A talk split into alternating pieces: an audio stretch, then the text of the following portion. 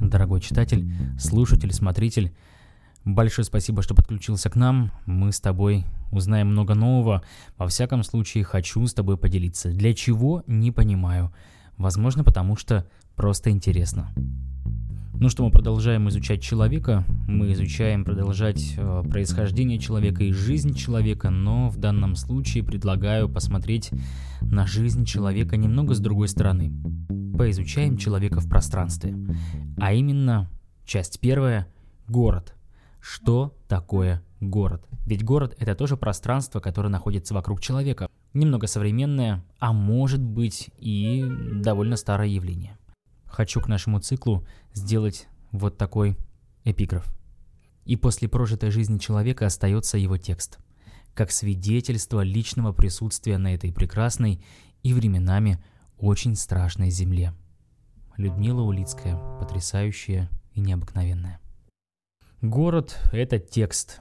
Все-таки это текст прожитых цивилизаций, определений понятия самого явления город существует огромное множество, и, конечно, сказывается множественность его функций, как говорят ученые, полифункциональность. То есть множество функций, непонятно, какая конкретно принадлежит именно городу, во всяком случае, именно из-за этого мы определяем город как абсолютно разное э, многоакцентное понятие. Город — элемент социологический, например, его изучают социологи, его изучают культурологи, а, антропологи, урбанисты, естественно, и другие ученые, в том числе историки. Ну и мы с вами. Мы же договорились, что мы с вами историки.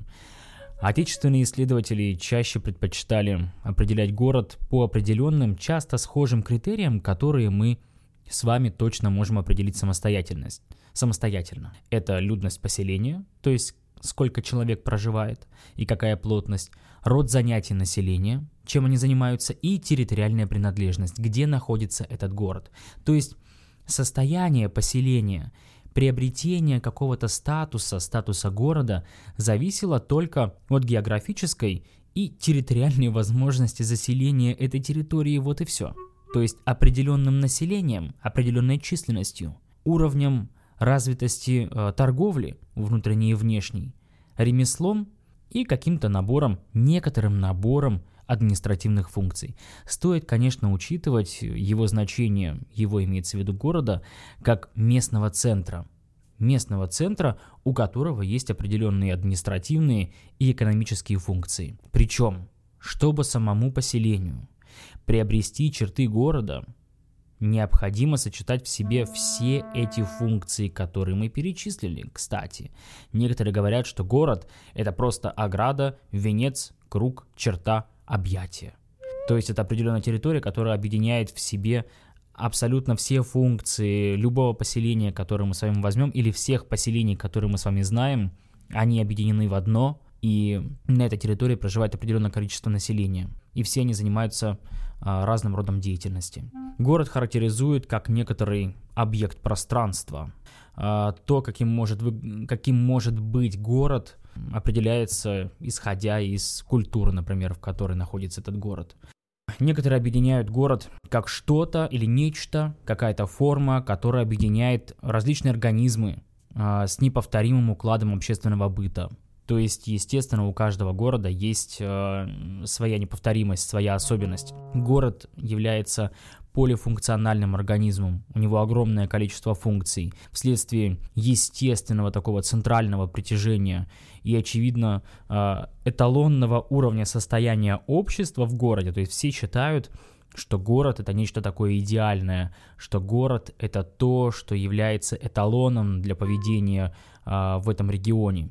То есть, соответственно, он несет определенную а, геокультурную среду. То есть такое важнейшее достижение мировой цивилизации. По мнению некоторых ученых, поселения, городские поселения, это центры сосредоточения людских, материальных, интеллектуальных обществ Соответственно, есть определенные признаки, которые относят все поселения именно к понятию город. Должны быть прочные социальные, экономические связи, политические, административные, культурные. И обязательно все должны быть крепкие и существовать одновременно. Большой город всегда показывает а, современное общество, современное общество в данном регионе. Мы дальше с вами попытаемся на это посмотреть чуть поподробнее, но пока мы так тезисно скажем, закинем, так сказать, удочку и скажем, что город показывает то, как развивалось общество на этой территории. Город запечатляет, мы же в самом начале сказали, что это текст. Город запечатляет все изменения, которые происходили в обществе э, на данной территории. Следуя этой логике, можно сказать, что город – это определенное место, точка слияния всех кризисов общества, которые происходили. Ну, на, например, э, кризис глобализации, отставание в развитии определенной территории. Город как место, в котором происходит обмен ценностями.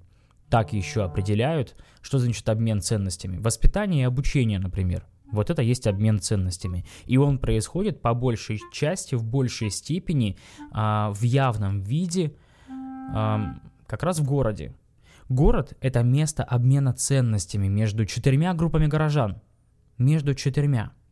Ну, например, улица, дом, площадь, парк, бульвар, квартал, эм, памятник, школа и так далее – это поле, поле обмена – между какими четырьмя группами горожан, мы потом с вами объясним. Но во всяком случае, те структурные элементы, те элементы города, которые я назвал, это как раз э, место обмена. Еще называют место конкуренции.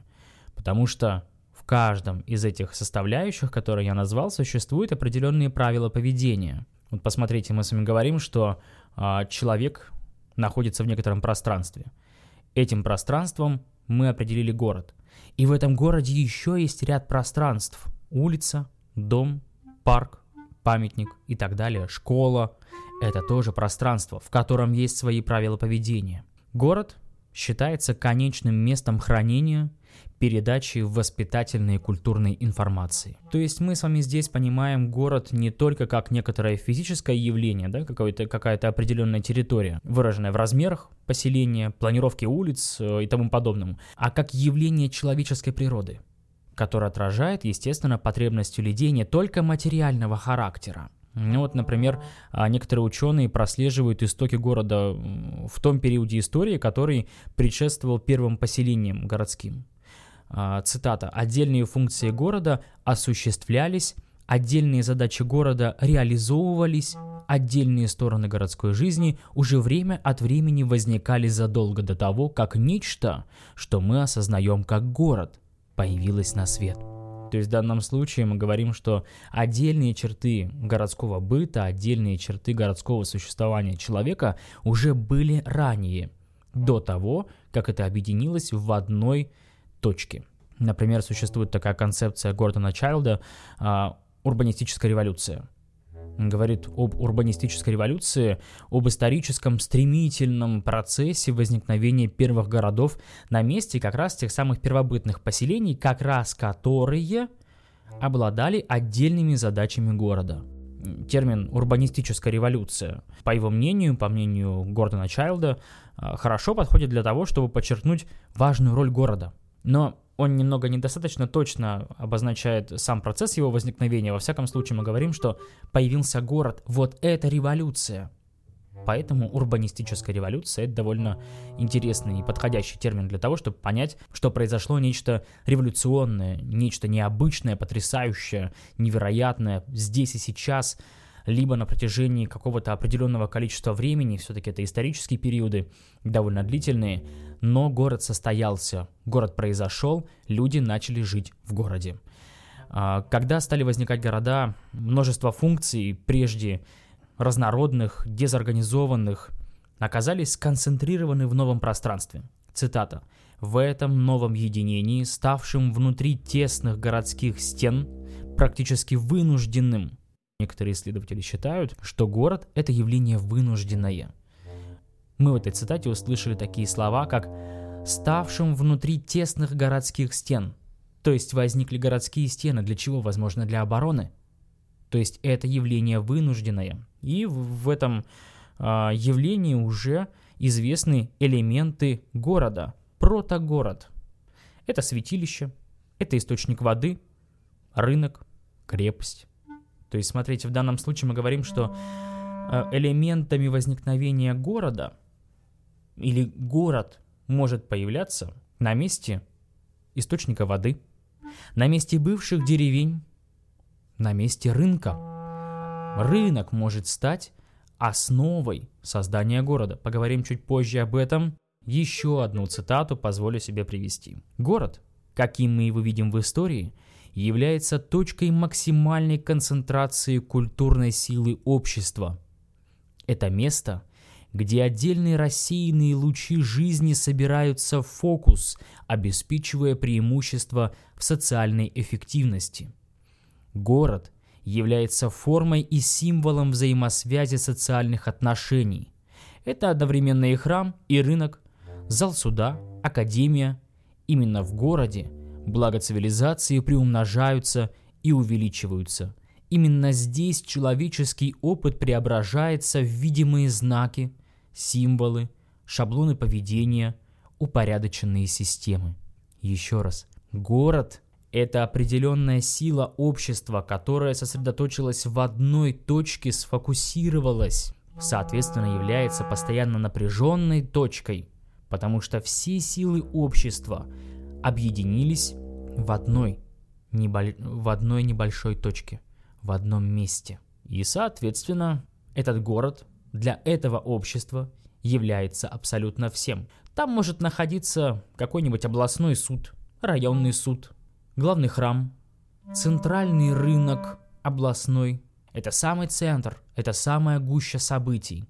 Некоторые авторы подчеркивают, что уникальность города а, как раз в его социальной значимости. То есть это некоторая форма коллективной жизни, одновременно является и символом коллективных каких-то действий, коллективных устремлений, и одновременно языком этого общества. Кстати, а, прочел недавно такое мнение у одного из известных ученых. Он написал, что вместе с языком город является величайшим произведением человеческого творчества. thank you